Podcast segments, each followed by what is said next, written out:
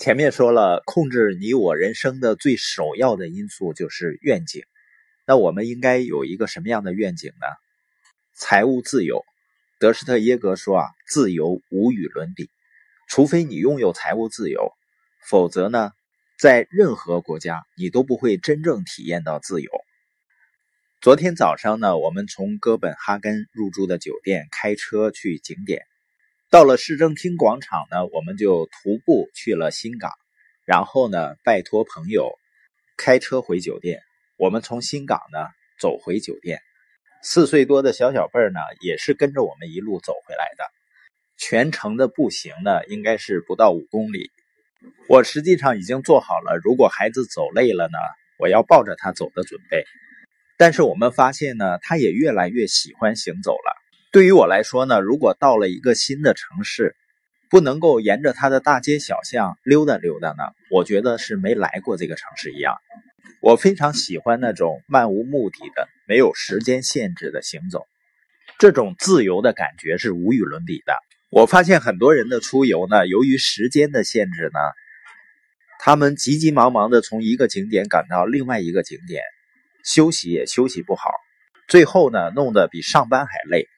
人们呢，最终为了某个形式而忘记了真正的目的是什么。比如说上学，我没有上过大学呢，原因是我没有考上。那耶格呢，他说到他为什么没有上大学呢？是因为他在上大学前就知道了自己的方向，所以他没有去上大学。他知道他想成为什么样的人，他想要自由，想要拥有自己的生意。而教授商业课程的那些人呢？大都都不是生意人。耶格说呢，如果你一切都要依靠一纸文凭，那你就什么都不是。约翰福斯特说过，你想成为什么样的人呢？你想做什么呢？如果不能相当肯定的回答这些问题，那真是一件可怜又可耻的事情。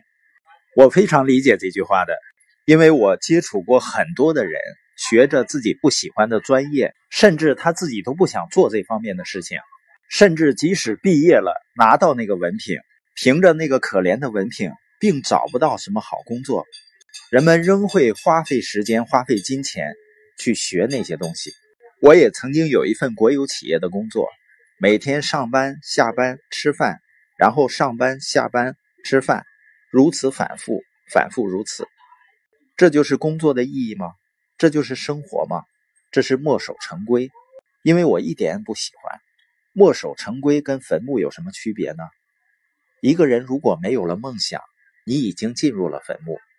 但是大多数人怎么想的？他认为找一份好工作，然后努力工作，爬到企业更高的位置上，最终呢就给自己带来幸福、富足、美好的退休生活。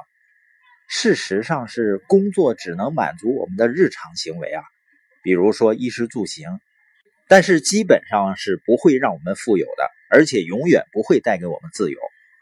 耶格和波蒂呢，早年开始生意的时候，他们有一个梦想，是挣到工资收入的二点五倍，然后呢获得自由。他们想要的不是名车豪宅、游泳池或者假期，他们想要的就是自由，想掌控自己的生活，不希望别人为自己做出决定。我们也是这样的。我们之所以要拥有自己的生意。就是因为我们希望时间和生活完全由我们自己来掌控和安排，我们希望拥有决定做多少工作、什么时候去工作的自由。我不想一辈子把时间都交给别人来控制。当然了，当你决定创造自己的财务自由时，你周围的人肯定会有不同的想法。你需要在意他们怎么想呢？你的朋友、你周围的人控制着你吗？他们会为你的开支去付账单吗？他们会为你做出决定吗？这说明你不是掌控者。